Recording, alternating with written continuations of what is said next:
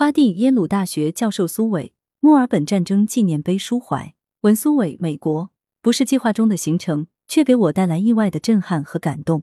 临离墨尔本前一日，知青时代的金兰之交老友小韩坚持要带我到中心市区走走，说是墨尔本的都市繁华，其实毫不逊色于悉尼。我却选择了去看市中心的植物园，还是不能忘怀那些澳洲特有的植物与生态景观。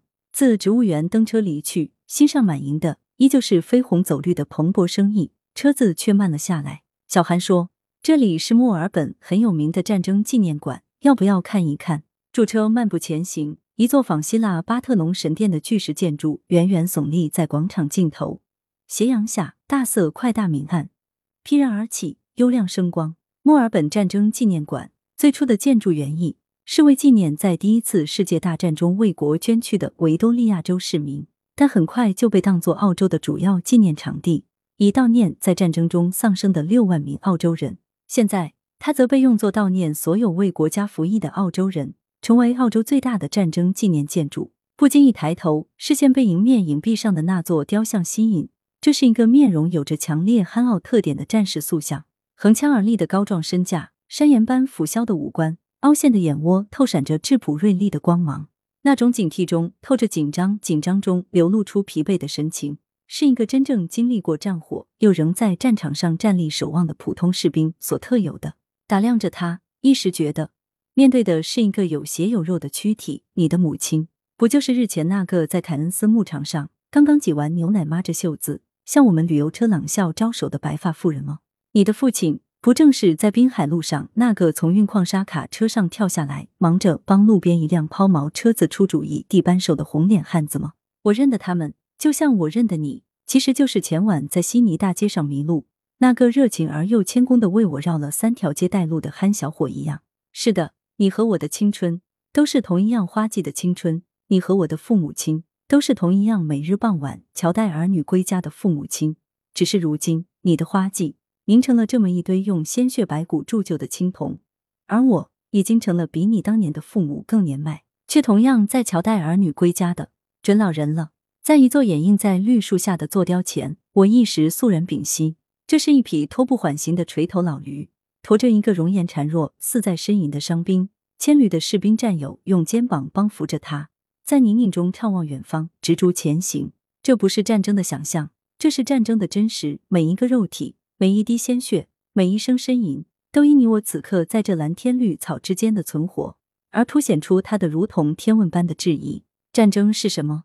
什么是战争？战争的意义在哪里？有意义的牺牲和无意义的荒谬边界在哪里？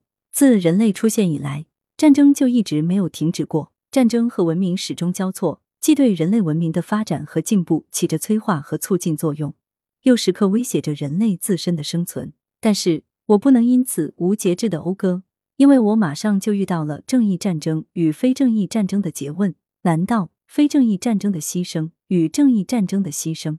有同样的价值，当然也可以这样反问：难道正义或非正义战争所牺牲的躯体，不是同样活生生、血淋淋的躯体？战争的悖论就这样被历史的血字显影出来。走过那盆哀悼牺牲英烈的长明火，不意间抬头，蓦地，我整个人仿若被雷击了一般，呆立在那里。映着湛蓝湛蓝的天空，我最先看见了那双脚，那是一双阵亡战士的残足，被右位抬棺将士以棺板托举着。又被巨大的方碑巩护着，屹立在南半球的朗朗晴空下。我的视线始终离不开那双脚，它仿佛还在滴着血。那个棺板上的阵亡战士是如此的沉重，以致六位抬棺者的面容都是扭曲的，脚步是沉重迟缓的。沉沉的脚步声一时在我耳边隆隆响起来。不，我知道这是幻听，心头隐隐响起的是贝多芬《英雄交响曲》第三乐章葬礼进行曲的旋律，那悲怆沉缓的旋律。此刻就和这抬棺将士的画面一起，充溢于蓝天绿野、天地乾坤之间。耶鲁校园那座校标式的建筑哈克尼斯大钟楼的灰黑巨影，忽然在我眼前闪现，如同墨尔本的战争纪念馆一样。那也是为纪念在一战中捐躯的一位名叫哈克尼斯的耶鲁学生，他的母亲捐出了家庭的所有而建起的。带着音乐旋律，当当当当当当当当，每天定时响起的钟乐，在耶鲁的哥特式楼群间回响。向着彤云密布的天际，四散飘扬流波。清风和煦？我在南半球的绿荫草坪上漫步，思绪却鸟散到滔滔大洋相隔着的故国土地。千年前，一代诗圣杜甫在他的名诗《喜兵马俪》发出过如下呼吁：“安得壮士挽天河，尽显甲兵长不用。